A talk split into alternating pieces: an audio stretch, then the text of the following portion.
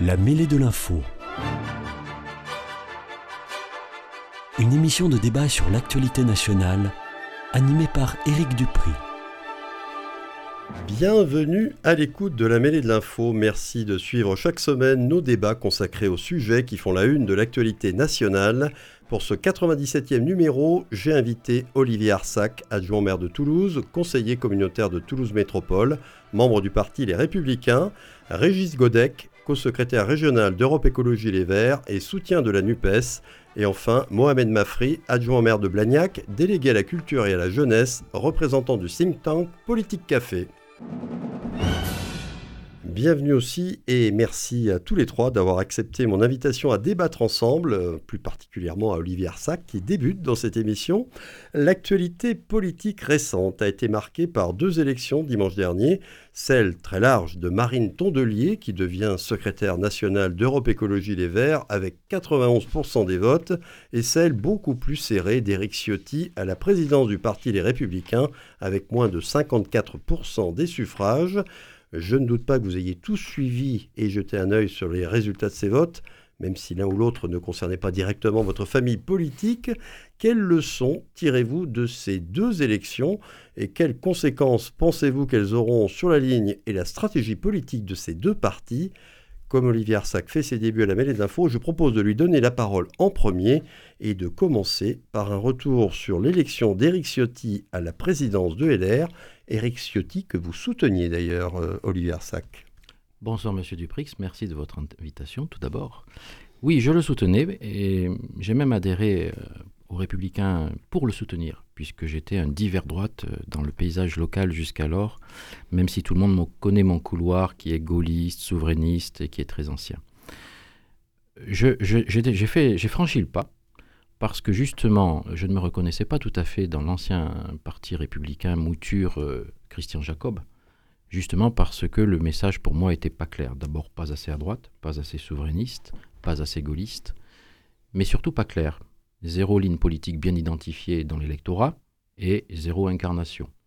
Moi, je crois en quelques vertus dans la politique. Premièrement, à la nécessaire harmonie entre le message et celui qui le porte. Si on regarde un peu ce qui s'est passé au printemps à l'élection présidentielle, il faut bien reconnaître que dans notre famille politique, il y a eu dissonance, c'est clair, et ça a donné le résultat que l'on sait. Dissonance entre un discours porté par Valérie Pécresse et le personnage et euh, vous savez, une élection, c'est une alchimie. Il faut que la mayonnaise prenne. Et elle n'a pas pris.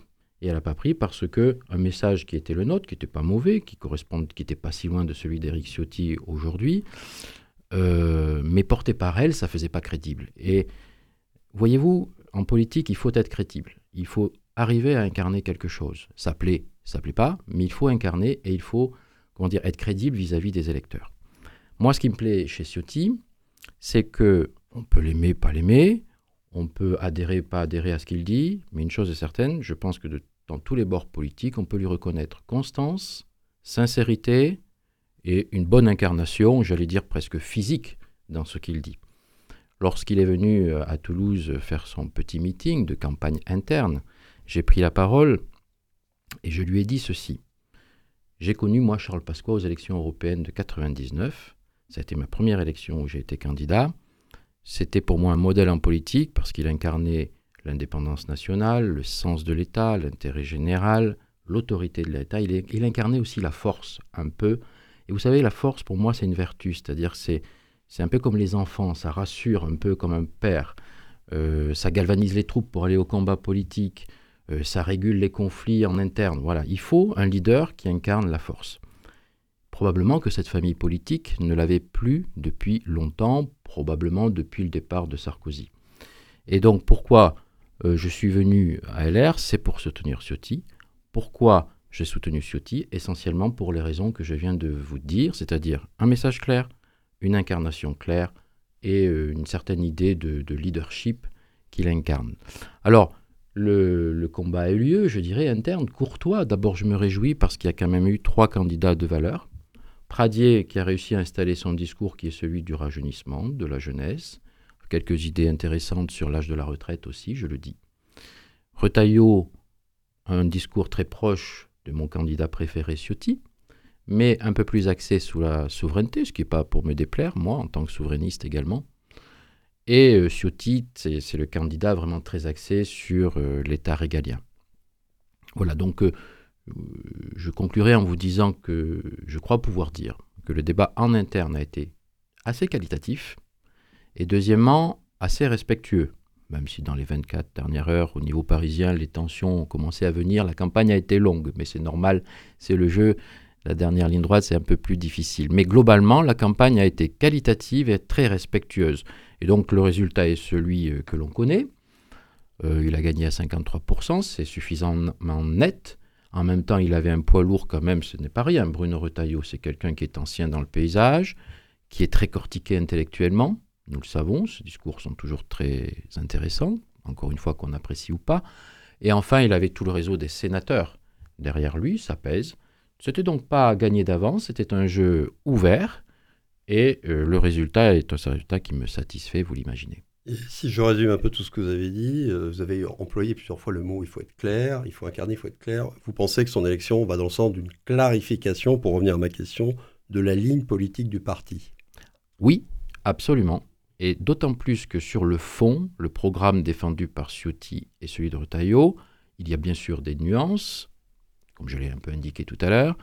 On sent que Retailleau est un peu plus conservateur sur les questions sociétales, euh, à la différence de Ciotti, peut-être sûrement un peu plus euh, libéral.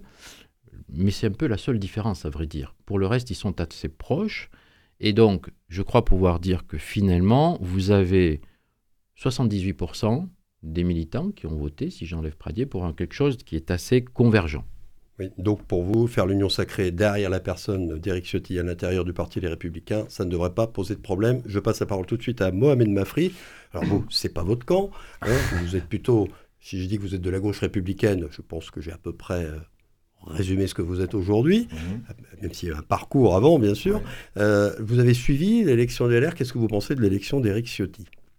Bonsoir et merci encore euh, de m'accueillir cette, si belle radio, oui, euh, j'ai suivi parce que d'abord j'aime la politique et puis euh, aimer la politique, c'est écouter les différents bords et observer et, entendre les différentes propositions. Euh, côté LR, alors un manque de chance aussi, aussi avec la, temporalité de la Coupe du Monde de foot aussi qui a peut-être un peu limité un peu l'audience, mais au-delà de ça, trois candidats. Alors on peut regretter, alors est-ce que on peut regretter l'absence de femmes? Peut-être aussi, candidat de femmes, ça aurait été dommage aussi. C'est vrai qu'en termes de symbole, c'est un peu dommage. Mais sur le, sur le fond, euh, Eric Ciotti, moi, ça ne me surprend pas, euh, sa victoire, parce qu'il y a une, forme de cohérence, en fait, euh, temporelle. vous l'avez parfaitement rappelé, M. Arsac, lors de la, primaire présidentielle, il a été la surprise, quand même, puisqu'il sort second derrière Valérie Pécresse, et il porte, on, on commence à avoir les prémices oui, euh, les, prémices euh, euh, d'une forme de droitisation aussi hein, des républicains portés donc par M. Ciotti, avec bien sûr le régalien de façon très forte, la lutte contre l'immigration, la, volonté bien sûr farouche de, parler de sécurité, face à deux autres candidats. voilà, je ne vais pas être redondant, mais à M. Retailleau, très technicien, un côté souverainiste, et M. Pradier, euh, oui, qui incarne la jeunesse, mais une droite plutôt socio, euh, avec une approche sociale aussi, hein, bon, il, a, porté pas mal de sujets sur, cette approche-là. Voilà, donc euh, moi je suis pas très surpris de cette logique-là. Ça reste dans, la, une droitisation quand même forte au niveau national, hein, et Eric Ciotti en est, parfait, est le, représentant. ce qui va être intéressant pour moi, c'est l'avenir là c'est la logique euh, aussi. Euh, LR aura, euh, il a un, énorme chantier quand même devant lui et aussi une stratégie aussi d'alliance ou pas à avoir à terme. Et on voit quand même des appels du pied qui vont être intéressants à étudier. D'un côté, pour M. Pradier, bon, c'est pas un scoop de le dire, mais je pense qu'à mon avis, un appel du pied de la majorité présidentielle.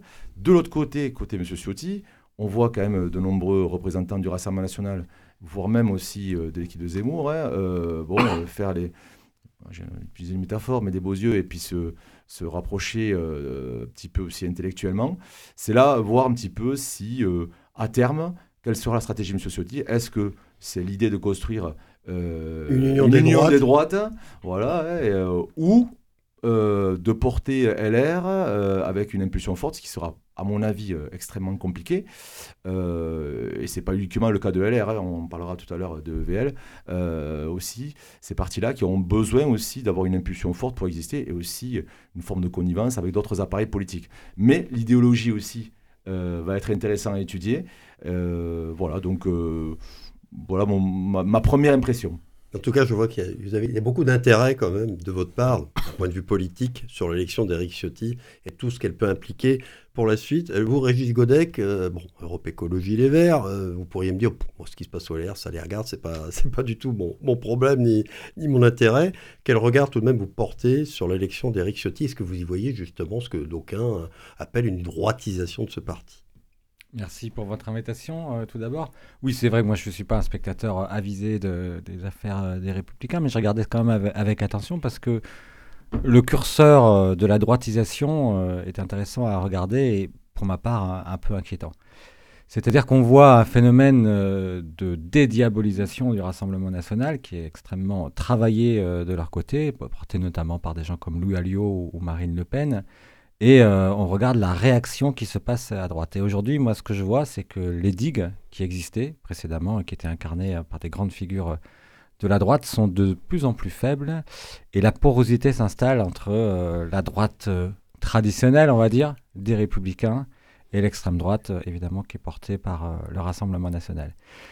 Et la victoire d'Éric Ciotti sur ce terrain-là, pour moi, est un, signe plutôt inquiétant.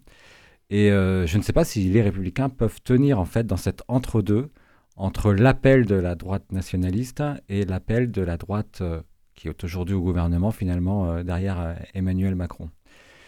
Et j'ai bien peur que dans les temps qui viennent, les républicains soient dans une logique d'alliance avec le Rassemblement national. je ne suis pas le seul sans doute à, penser ça parce que je vois que du côté des républicains, certains rendent leur carte euh, très clairement. Et aujourd'hui, à Toulouse, euh, on le voit. Il y avait le maire de Toulouse il y a quelques semaines et il y a Laurence Arébagé, qui est quand même la présidente départementale des Républicains, qui vient de rendre sa carte le soir même ou le lendemain de l'élection euh, d'Éric Ciotti.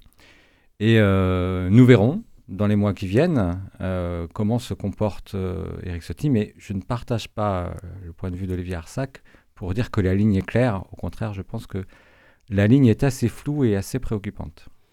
Alors, euh, Régis Gotek vient d'évoquer le sujet des défections au sein de l'air à peine euh, l'élection d'Éric Ciotti euh, annoncée.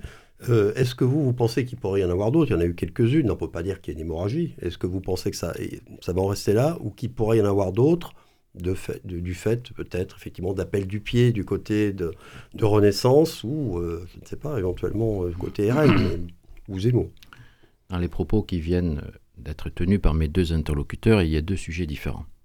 Il y a celui de la fuite vers euh, le camp macroniste de certains élus et il y a le, devenir du parti dans une forme de droitisation. Est-ce qu'on ne se rapprocherait pas du Front National, du, Rassemblement National, etc.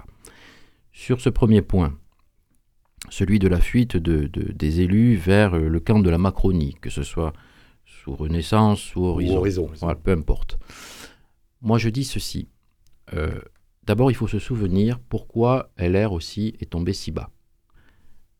Il y a beaucoup de gens qui ne partagent pas mon analyse.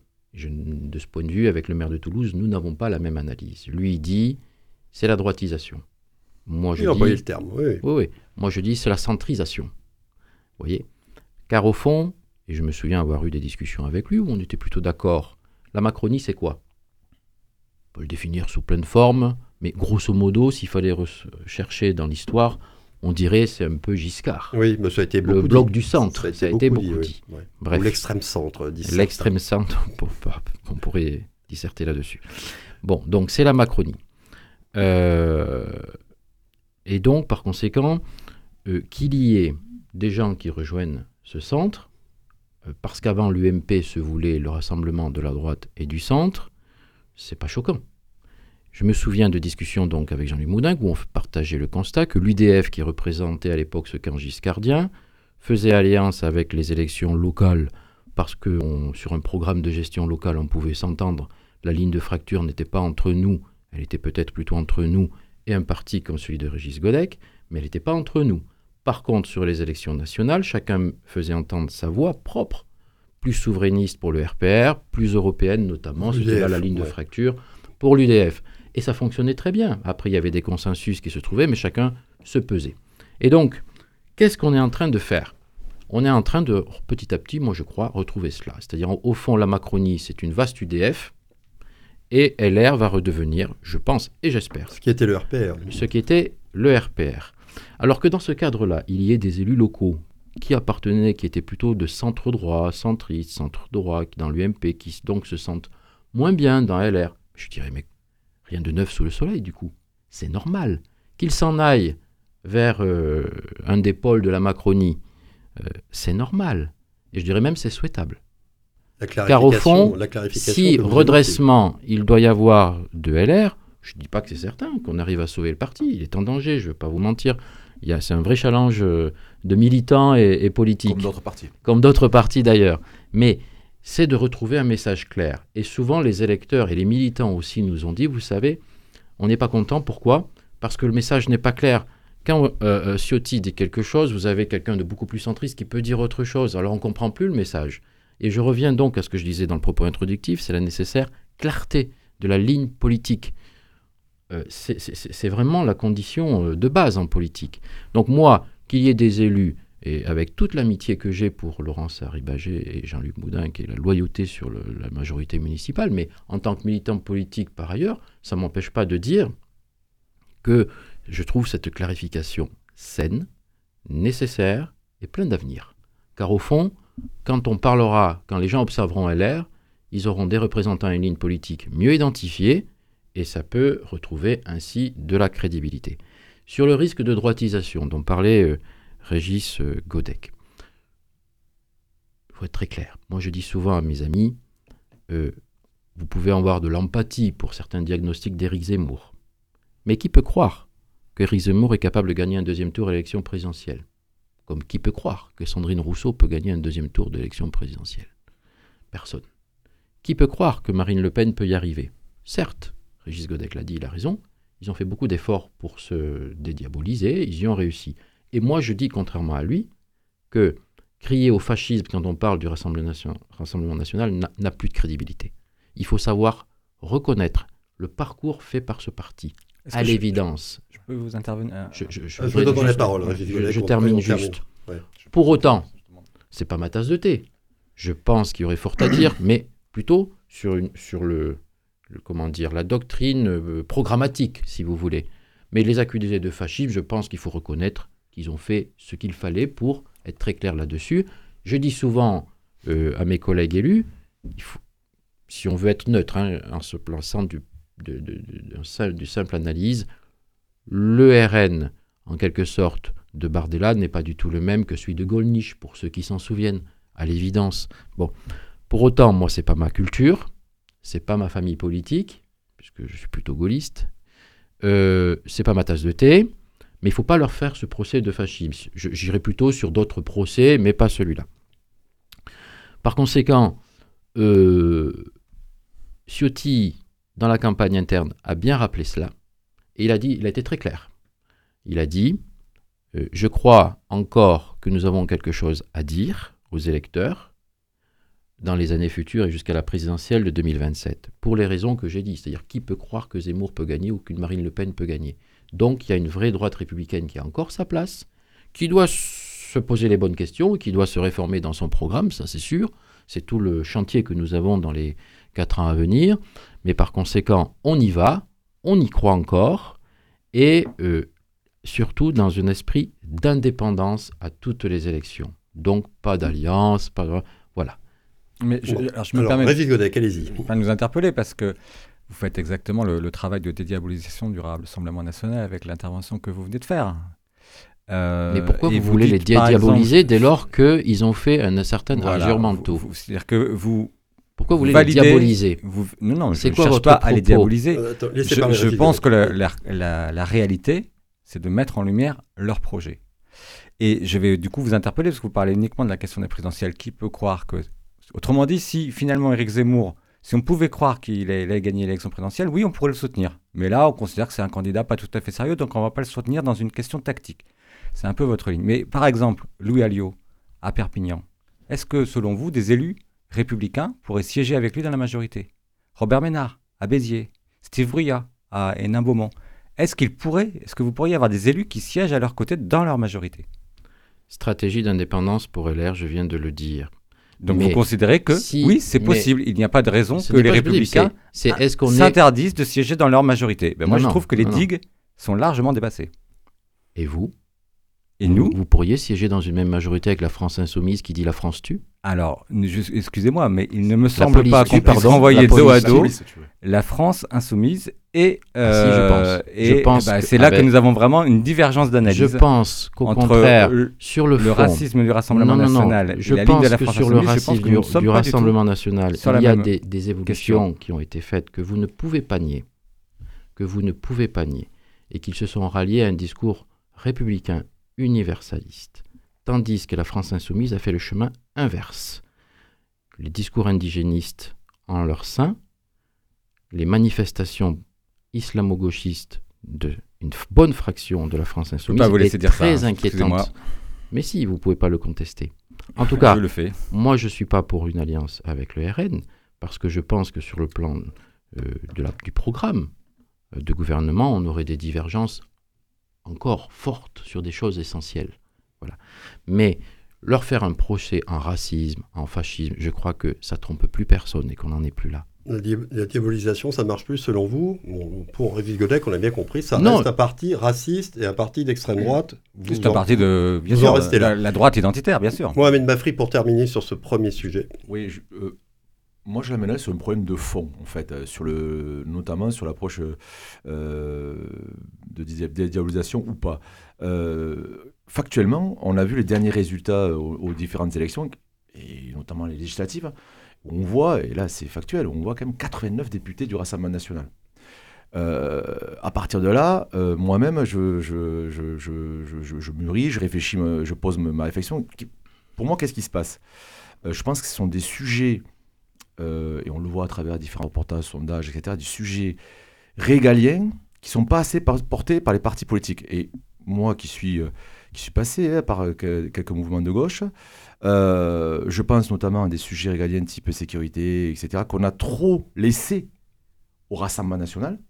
Et on le voit dans de nombreuses villes pilotées, notamment euh, par, certains maires euh, EVL, et qui sont en difficulté par rapport à ces sujets. Je pense à Lyon, je pense à Bordeaux, à Nantes dernièrement, où, où Johanna Roland, qui interpelle, qui, connaît de nombreuses difficultés au niveau d'une certaine forme de délinquance, et qui interpelle M. Darmanin pour avoir euh, Des moyens. des, des moyens supplémentaires, sa propre majorité, qui la traite presque de collabo, pour avoir, euh, pour avoir pour demander euh, des, des- des policiers supplémentaires. Sauf que la sécurité, quand même, avant tout, pour moi, c'est un, un sujet qui, qui concerne les classes populaires. Et donc la, la gauche, pour moi, avant tout.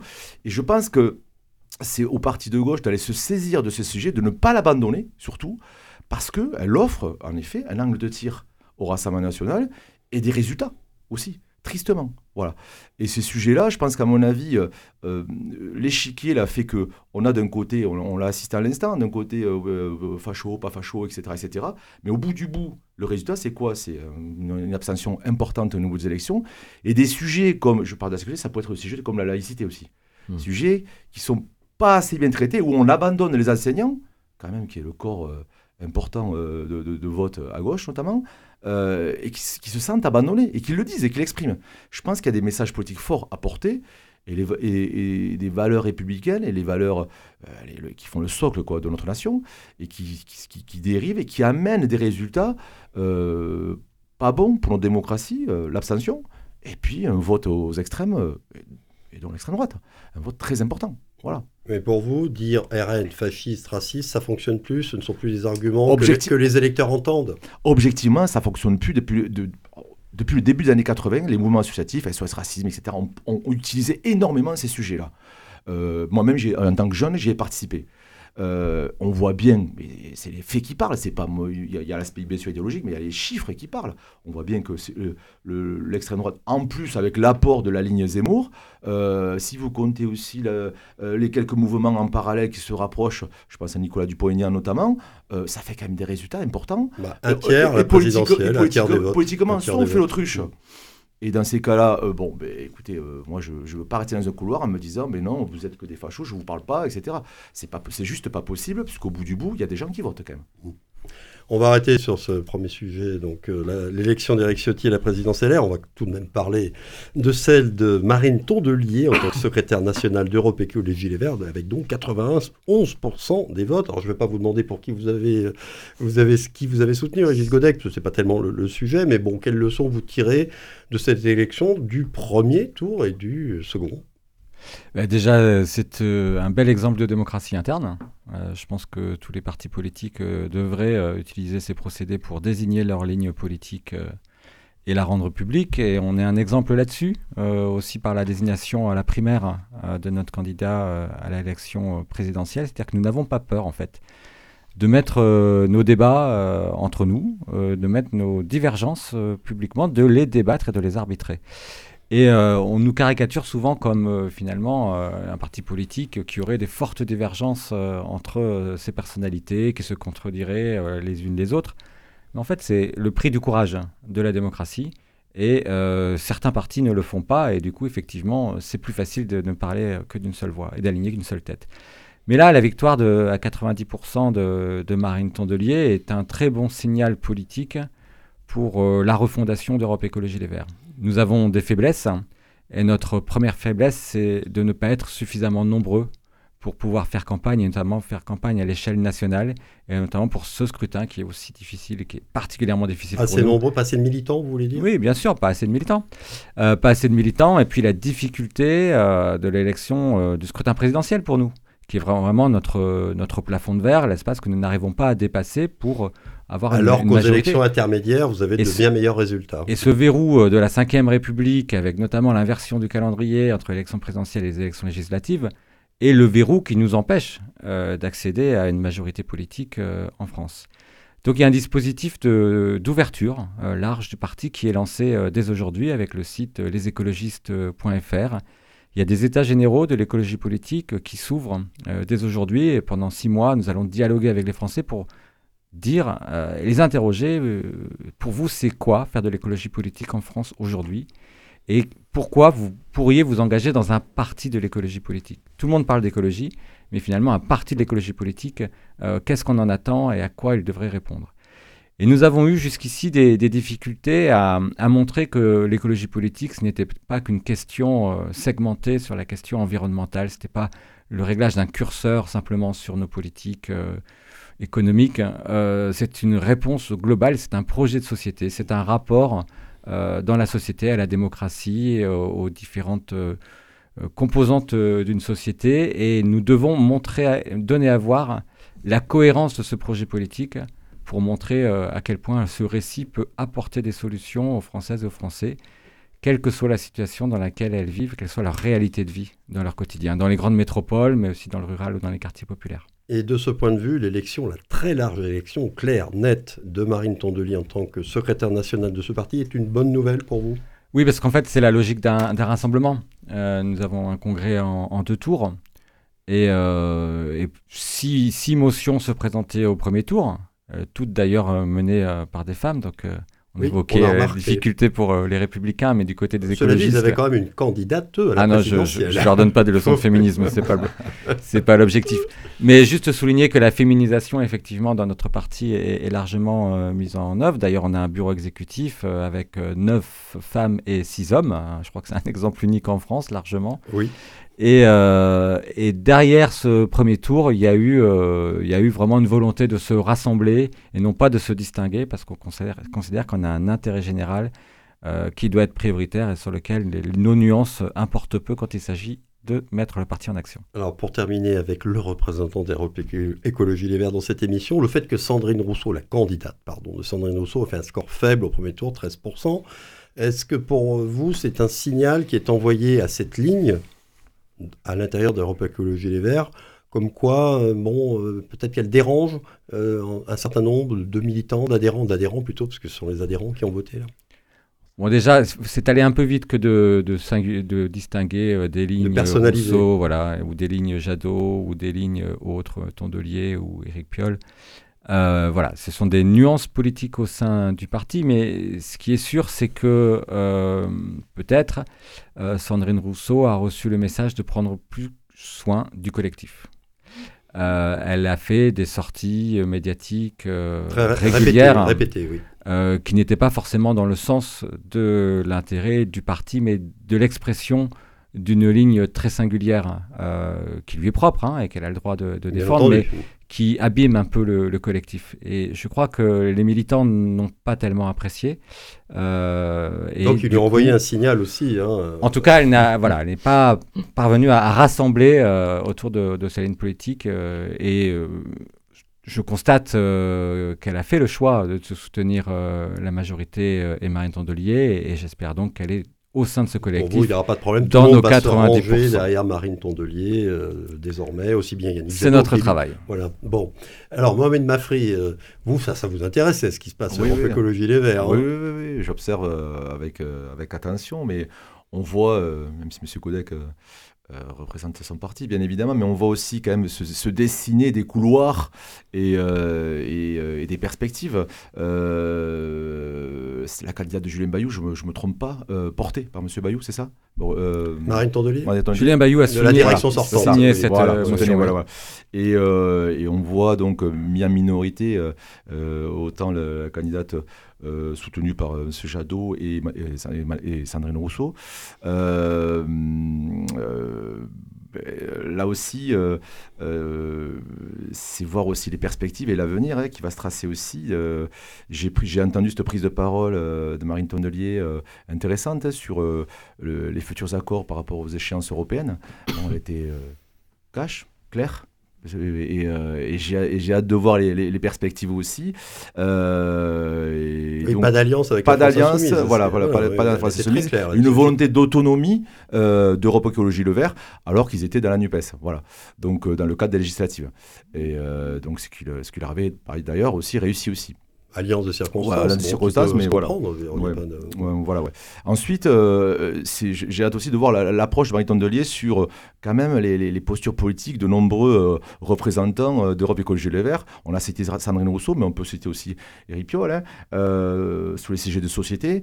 tout à l'heure, je parlais de laïcité, je parlais de valeurs de la République. Sandrine Rousseau a posé aussi une posture très importante aussi, qui a aussi amené un impact fort médiatiquement, qu'on aime ou pas Sandrine Rousseau, hein. l'écoféminisme aussi. Euh, ce sujet-là, j'ai hâte de voir aussi sa, sa, sa, sa position, parce qu'il y a aussi différents couloirs de féminisme, hein, euh, voilà, de, de, de, Madame de Haas à Madame Badinter, euh, en passant par Caroline Forest.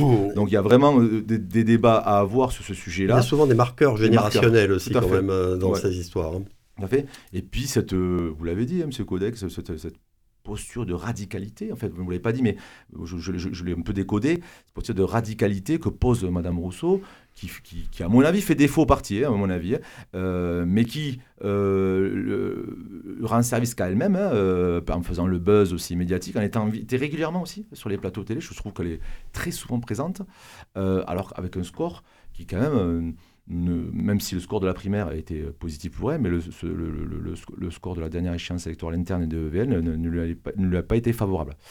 Voilà, donc c'est vrai que là, c'est ces perspectives-là qui vont être intéressantes, et puis les, différents accords qu'il devrait y avoir aussi avec euh, les différents partis. Euh, moi, je pense que EVL a, tout intérêt euh, à, parler en effet d'écologie, même si depuis quelque temps, on a plus tendance à entendre des problématiques d'égo et d'interne via Mme Rousseau, via le conflit avec M. Julien Bayou, que de perspectives écologiques. J'en doute pas un instant, mais médiatiquement, on n'a pas assez entendu ça, il me semble, d'où les résultats. et vous l'avez dit dans votre propos introductif, pas assez, pas assez intéressant au vu de l'importance que prend l'écologie et le développement durable. Alors, Olivier Arsac, vous qui avez relevé tout à l'heure euh, certaines inquiétudes euh, par rapport à, des dérives que vous avez pointées très gauchistes, voire islamo-gauchistes au sein d'Europe Écologie Les Verts, l'élection de Marine Tondelier, c'est plutôt rassurant pour vous ou pas? Oui, plutôt, parce que Rousseau n'a pas gagné, premièrement. Euh, ou plutôt c'est la liste qu'elle supportait. En tout cas, moi je trouve cette émission très intéressante parce que tout à l'heure, M. Godec que je connais bien parce que nous avons siégé ensemble et je sais que c'était, c'est quelqu'un de, comment dire, de sincère et de, et de compétence sur les affaires locales. Donc je vais vraiment essayer de dire les choses avec beaucoup de malice, mais sans, sans agressivité. Euh, tout à l'heure, Régis a dit euh, n'y aurait-il pas quelques porosités entre LR et le RN Mais enfin, monsieur Arsac, vous reconnaissez la dédiabolisation, lui-même ne voulant pas reconnaître quand même que euh, du ménage a été fait et que le discours du RN a évolué, peut-être pas assez pour lui, pas assez, mais c'est des faits. En même temps, en même temps, je constate que lui-même est dans une alliance qui s'appelle NUPES, qu'il soutient, avec un parti, la France Insoumise, qui est bien pire que le RN. Je m'explique. Ce matin, M. Bompard, un ancien député de Toulouse, que connaît bien M. Godec, a tweeté, écrit Les élections ne sont pas l'alpha et l'oméga de la démocratie. Quand un élu de la République, patron d'un parti, vous dit cela, je pense que cela devrait inquiéter M. Godec, qui, je suis sûr, n'est pas du tout dans cette optique. Je pense également euh, que c'est une bonne illustration de ce qu'est en train de devenir la France insoumise, qui par ailleurs, on l'a vu, c'est pas moi qui le dis, Rachel Garrido, Clémentine Autain, dénoncer cette mascarade sur la une de Libé, sur la une de Libé, complètement, euh, je dirais, dictatoriale du parti. La démocratie dans les partis, c'est parfois un peu compliqué. Parfois, il n'en faut pas à tous les étages, je suis d'accord. Mais enfin, il en faut un peu un minimum. Chez eux, c'est zéro.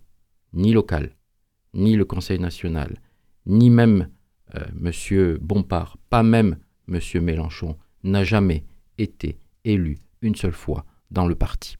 Mais M. Godec, ça ne le dérange pas de travailler et de siéger et de faire alliance avec ces gens-là. Enfin, je pense même que dans ce qui est intéressant dans Europe Écologie Les Verts, c'est que je crois qu'il y a une fraction, je dirais pas fasciste, mais en tout cas totalitaire, euh, qui est vraiment portée par Sandrine Rousseau la France entière l'a vu, l'histoire de la, euh, comment dire, euh, côte de bœuf et du barbecue qui serait viril, interpellant les hommes à se remettre en cause, allant vers la déconstruction. Vous savez que ça, c'est la définition du totalitarisme. Le totalitarisme, c'est quand on ne sépare plus la vie publique et la vie privée, et qu'on veut transformer l'homme jusque dans sa vie privée en reformatant son cœur et son esprit. Sandrine Rousseau est parfaitement dans cette euh, logique. On ne s'étonnera donc pas qu'elle ait fait un procès quasi stalinien à l'ancien dirigeant M. Bayou, avant même tout jugement ou qu'on sache vraiment de quoi il s'agit, elle avait crucifié, crucifié euh, publiquement, médiatiquement, le dirigeant de son propre parti. Et donc, tout à l'heure, M. Godec s'inquiétait du Rassemblement national, c'est tout à fait son droit, on peut s'inquiéter pour certains sujets, je ne dis pas le contraire, mais je crois qu'il faut qu'il s'inquiète beaucoup plus des germes de totalitarisme qu'il y a en son sein dans son propre parti. Et donc, je sais qu'il n'est pas comme ça, M. Godec, je le connais. Bah, il a et donc, par conséquent, par conséquent, des par conséquent, mais comment pouvez-vous rester alors dans un parti avec cette fraction totalitaire? Au moins, dénoncez-le. Je ne vous demande pas de partir d'Europe Écologie Les Verts, c'est pas ce que je voulais dire. cela dit, c'est Marie Tourdelier qui était élue, mais, pas mais, Oui, mais il y a une présence quand même qui a fait 49,8 aux élections, aux primaires. Donc, simplement au moins vous pourriez vous démarquer plus fermement, plus solidement. Il va pouvoir s'expliquer. Alors, je, pense que vous avez besoin d'épouvantail pour euh, argumenter votre ligne politique, puisque... Non, non, non, c'est pas épouvantail, c'est les réalités. Vous Permettez-moi de vous couper. Je, je l'ai dit avec beaucoup de respect, c'est pas... Mais vous, dites des vous avez parlé de moi tout à l'heure et DLR. Là, je parle juste de vous. Sauf que donc je parle un peu de vous. Il y a, vraiment y a pas de problème, en toute amitié. Moi, ce que j'ai dit, c'est qu'il y avait une porosité entre les Républicains et le Rassemblement national, et qu'il me semble, nous le verrons, nous le verrons. Quand je vous pose la question sur euh, la possibilité de siéger dans une majorité municipale avec eux, vous ne l'excluez pas. Donc, euh, je pense que oui, il y a un risque d'évolution euh, sur la droite, la droite nationaliste et identitaire, qui peut nous amener vers des gouvernements autoritaires. Et vous, vous répondez, oui, mais la France insoumise, ils n'ont même pas d'élection interne. Mais ça n'a rien à voir, monsieur Arsac, ça n'a rien à voir. Le processus de désignation ou de gouvernance à l'intérieur de la France insoumise, c'est leur problématique. Moi, je ne m'intègre pas là-dessus. Je vous ai dit tout à l'heure que nous avions, nous, au niveau d'Europe Écologie Les Verts, le courage de mener nos débats euh, publiquement et de les arbitrer par des élections. Mais vous n'êtes pas gêné de faire alliance avec la France insoumise. Pour vous dire euh, que dire que Sandrine Rousseau puisse être totalitaire, non, mais pas du tout. En quoi c'est totalitaire de parler des barbecues? Non, mais euh, on est complètement sur un autre sujet. Moi, là où je vous ai donné raison, c'est pas sur le côté radical, parce que je pense qu'aujourd'hui, avec la situation de l'urgence écologique, la radicalité est indispensable. Nous avons euh, tenté l'écologie des petits pas. Hein. Nous avons tenté d'être des lanceurs d'alerte. Moi, ça fait plus de 20 ans que je fais euh, ce travail-là. Et la courbe d'évolution des émissions de gaz à effet de serre a-t-elle évolué significativement? Non. En vérité, non. Même si on a passé les, actes de les accords de Paris, ils ne sont pas respectés et nous sommes dans une situation qui est de plus en plus dangereuse face à laquelle il faut des politiques de rupture. Donc moi, je n'ai pas peur de la radicalité. Ce que je disais, c'est qu'il faut amener un discours qui est compris de chacune et de chacun. Et qu'on doit porter un discours qui est proportionné aussi avec la problématique de chacune et chacun. Non, les, personnes ne contribuent pas de la même façon à la question des émissions de gaz à effet de serre. Suivant que l'on est, on, voyage en jet privé ou suivant euh, les situations professionnelles d'une famille monoparentale au Mirail, non, l'effort ne doit pas être le même et la politique ne doit pas être la même. Et c'est pour ça qu'on doit concilier urgence écologique et urgence sociale. Quant au fait de diaboliser euh, la France insoumise et de le taxer de parti islamo-gauchiste, je suis désolé, je ne vous suis pas, je ne vous suis pas du tout. Je précise simplement que la NUPES est un accord électoral qui a été mis en place dans le cadre des élections euh, législatives, où nous avons trouvé euh, un certain nombre, un programme de gouvernement commun avec 650 mesures communes et 50 euh, éléments, éléments sur lesquels nous avons des nuances, qu'il comporte plusieurs partis politiques. Il n'y a pas que la France insoumise, il y a le Parti socialiste, il y a le Parti communiste, il y a Europe Écologie Les Verts, et que ce n'est pas un parti unique que nous avons créé, et nous avons, en fonction des élections, euh, la volonté déjà de créer des espaces de dialogue pour euh, lutter collectivement, mais en fonction des élections, et notamment les élections européennes, nous n'avons pas vocation à reproduire sa alliance électorale et nous défendrons les couleurs de l'écologie sur une élection proportionnelle. Monsieur Godec, quand Sandrine Rousseau, dans votre parti, parle de pénaliser et de créer un délit de non-partage des tâches domestiques, vous vous sentez à l'aise? Ce n'est pas une mesure du parti. Elle n'est euh, à aucun endroit dans notre programme. Donc moi, je, le sais. Je la laisse s'exprimer euh, sur ce Je le sais, mais moi j'appelle ça une démarche totalitaire, la porosité entre vous et les totalitaires en interne, elle est totale. Autant Ciotti a été très clair dans son débat, mais je comprends que vous ne l'ayez pas bien écouté, c'est pas votre tasse de thé, c'est tout à fait normal. Mais il est parti à l'élection de la présidence du parti en disant indépendance, ni avec le RN, ni avec la Macronie. Nous verrons plus tard. Nous verrons plus tard. On, arrête là parce que on va suivre maintenant l'action de Marine Tondulier. Je suis désolé si vous vouliez rajouter quelque chose. on, a un, second débat. Euh, on suivra l'action de Marine Tondulier et Eric Ciotti à la tête de leur parti respectif. Mais on va rester là pour aujourd'hui. Petite pause. On se retrouve dans une vingtaine de secondes pour le deuxième débat de cette émission qui sera court. Restez bien à l'écoute de Radio Présence. À tout de suite.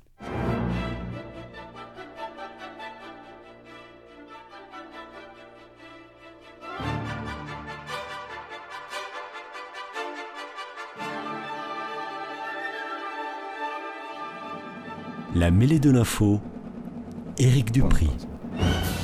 Nous revoici donc pour le deuxième débat de cette mêlée de l'info avec mes trois invités, Olivier Arsac, Régis Godec et Mohamed Mafri. Faut-il le rappeler, hier soir a lieu la demi-finale de la Coupe du Monde de football opposant la France au Maroc. La première nommée s'est imposée deux buts à zéro, mais même si ce serait très intéressant, nous n'allons pas débattre des prestations respectives de ces deux équipes, mais plutôt de la façon dont cette rencontre sportive a été présentée les jours précédents. Dès l'annonce des qualifications de ces deux pays, la demi-finale France-Maroc a été annoncée comme un match sous haute tension avec une forte probabilité de débordement sur le territoire français. En prévision, un vaste dispositif policier a été mis en place par Gérald Darmanin, le ministre de l'Intérieur, et par aussi de nombreux préfets, il faut bien le dire, afin de prévenir ce risque et d'y faire face au cas où. Que vous inspire le fait que ces débordements aient pu être présentés comme quelque chose d'inéluctable au point de les anticiper en déployant ce dispositif qui impliquait tout de même des milliers de membres des forces de l'ordre, comme si des émeutes, des émeutes étaient prévues un peu partout en France. Heureusement, les choses se sont plutôt bien passées après le match, en tout cas bien mieux que ce que certains craignaient. Euh, Mohamed Mafri, qu'est-ce que vous pensez de tout ça bah, Objectivement, euh, c'est 10 000 policiers qui ont, été, euh, qui ont été mobilisés en France, dont 5 000 à Paris. Quand on aime le sport, on, peut être que scandalisé par ça. Mobiliser 10 000 policiers, donc 5 000 à Paris, pour anticiper soit des émeutes, soit des mouvements de foule, soit des, des, casses, des casses, etc. Bon, enfin bref, des zones de non-droit après un match de foot, j'insiste, un match de foot. Voilà, parce qu'on oublie de se le penser, ça. Du sport, tout simplement. pas la guerre, hein, du sport. Euh, juste ça, politiquement parlant, on ne peut pas l'accepter. juste scandaleux. Je vais penser à tous les policiers qui ont été mobilisés euh, voilà, euh, et qui sont mobilisés régulièrement. Bon, bref, cette situation-là. mais ce n'est pas nouveau.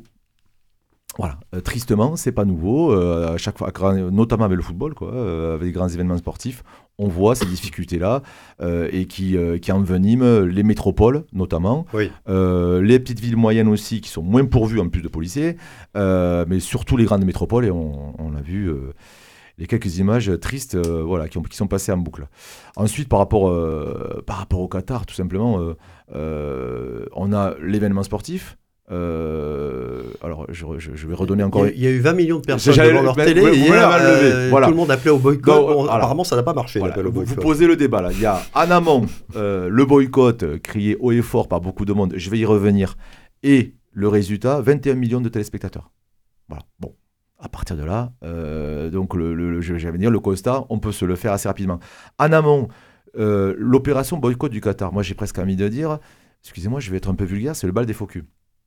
Pourquoi euh, la Coupe du Monde a été attribuée il y a 6-7 ans, hein, je pense, au, Qatar. Oui, Macron n'était pas président d'ailleurs. Macron n'était pas président. En fait, et en plus, bon, là, on peut, rester, on peut, on peut être à l'aise hein, sur, sur l'aspect politique.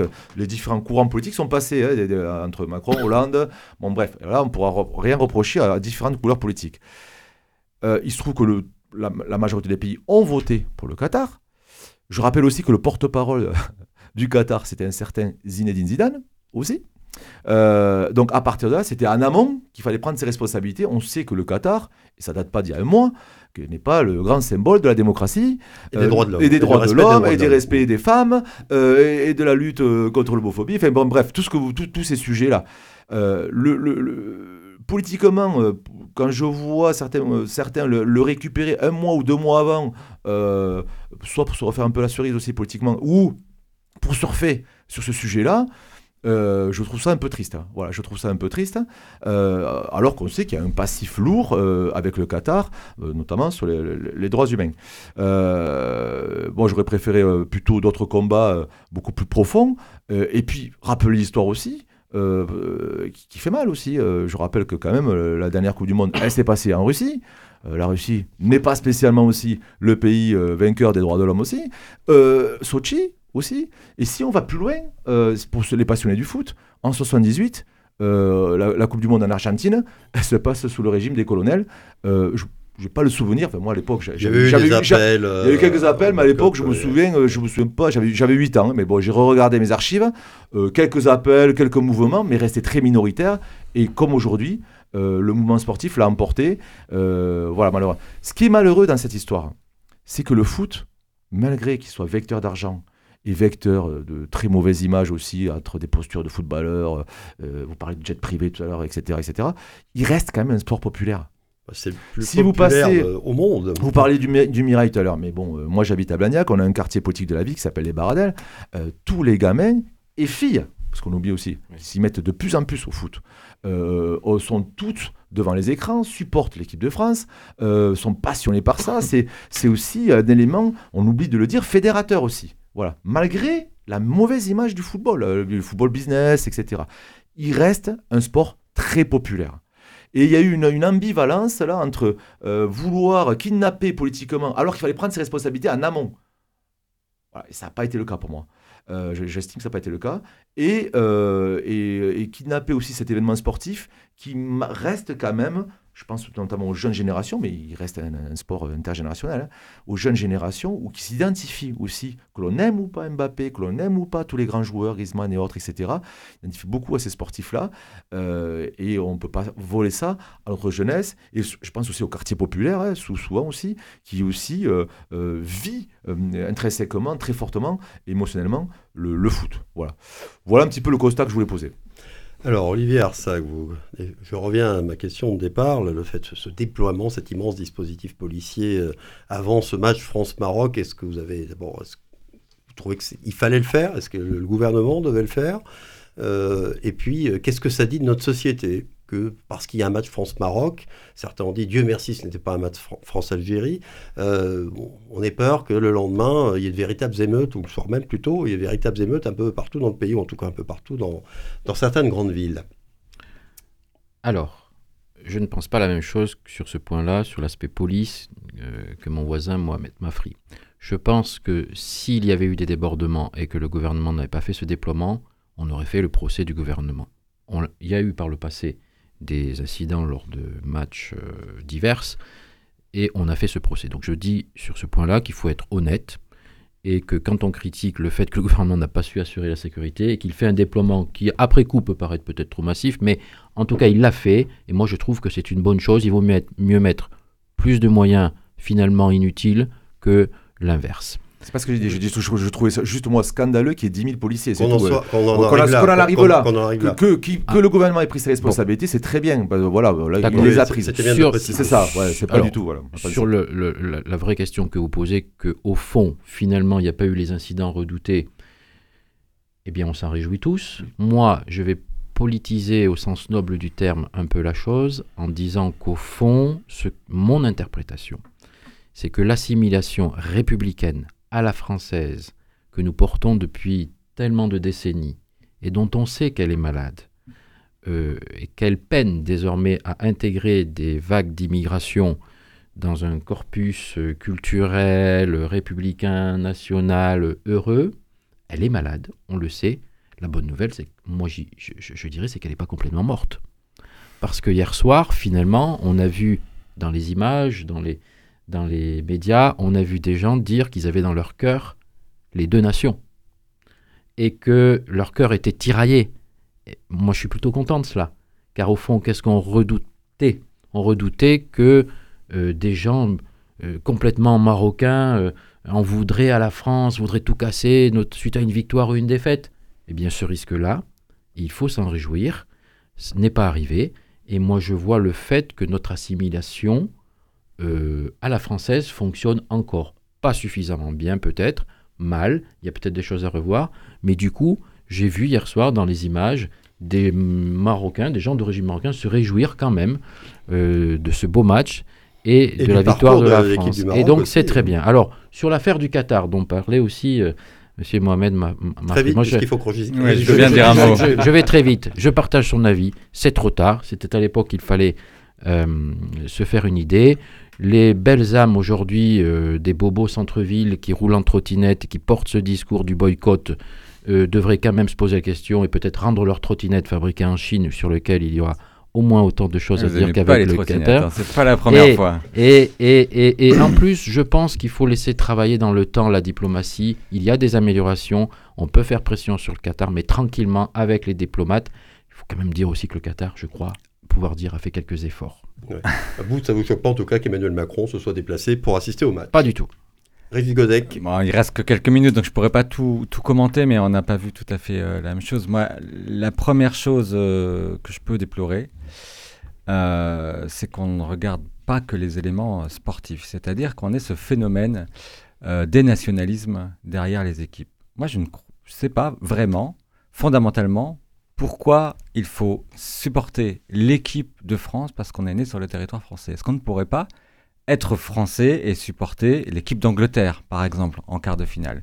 Parce que le jeu sportif peut nous amener à soutenir une autre. Pourquoi on doit faire une hein. association? Mais c'est pour ça que avant le match, on a dit ah mais j'ai entendu des gens dire ah, mais rendez-vous compte, ils sont nés sur le territoire français et ils soutiennent l'équipe du Maroc. Bah j'apprécie beaucoup le jeu des Marocains. Ah, non, et mais demain samedi, dans la petite finale, je vais les soutenir. Je, je, parlais pas de vous, monsieur Arsac, parce que vous l'avez pas mais Je suis un exemple. Je, je parlais pas de vous, mais j'ai entendu ces phrases, bon, bah, notamment de monsieur Zemmour, hein, ou de supporters de, monsieur Zemmour. il faut choisir, ils sont nés sur le territoire français. Bah, faut... bah, non, moi, au quart de finale, je peux peut-être défendre l'Angleterre parce que je trouve que c'est une équipe qui mériterait ceci, cela. L'association. Mais vous savez bien que derrière, le nationalisme, le de la casse qu'on évoquait me pose vraiment des, difficultés. Quand tu as parlé de la, situation d'hier soir, mais je ne sais pas si vous avez regardé exactement ce qui s'était passé, parce qu'il y a quand même 270 personnes qui ont été interpellées. Oui, exact. Face à des interpellations.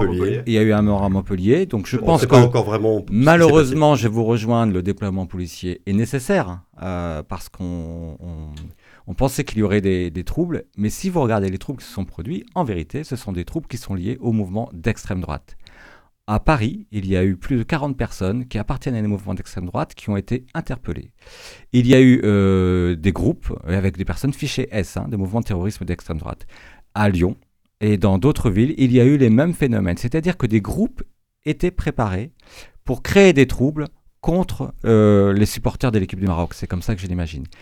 Si on voit euh, les interpellations qui ont eu lieu en Allemagne il y a quelque temps sur des projets terroristes, hein, des coups d'État avec des mouvements d'extrême droite, oui, on voit qu'il y a un péril sur la démocratie. Et on voit que le péril ne vient pas forcément euh, d'où l'on pense, en tout cas, il vient de plusieurs endroits, et euh, qu'il faudrait qu'on se méfie euh, de cette montée et de la droite identitaire qui peut aller parfois, parfois jusqu'à la préparation de coups d'État, ou en tout cas les actions directes euh, qui, ont été, euh, qui prennent de l'ampleur aujourd'hui sur notre territoire. L'action directe à droite. On a... oh, Allez, on termine. C'était le 97e numéro de la mêlée de l'info. Un grand merci à vous trois d'y avoir participé. C'était animé, mais c'est ce qu'il faut. En particulier à Olivier Arsac, dont c'était la première dans cette émission. Il y en aura d'autres, je pense. Merci aussi à Coraline Camebrac qui a réalisé ce numéro. Podcast disponible, téléchargeable dès maintenant sur le site de Radio Présence. Merci à vous tous de nous écouter fidèlement chaque semaine. Rendez-vous jeudi prochain. Bon week-end. À bientôt.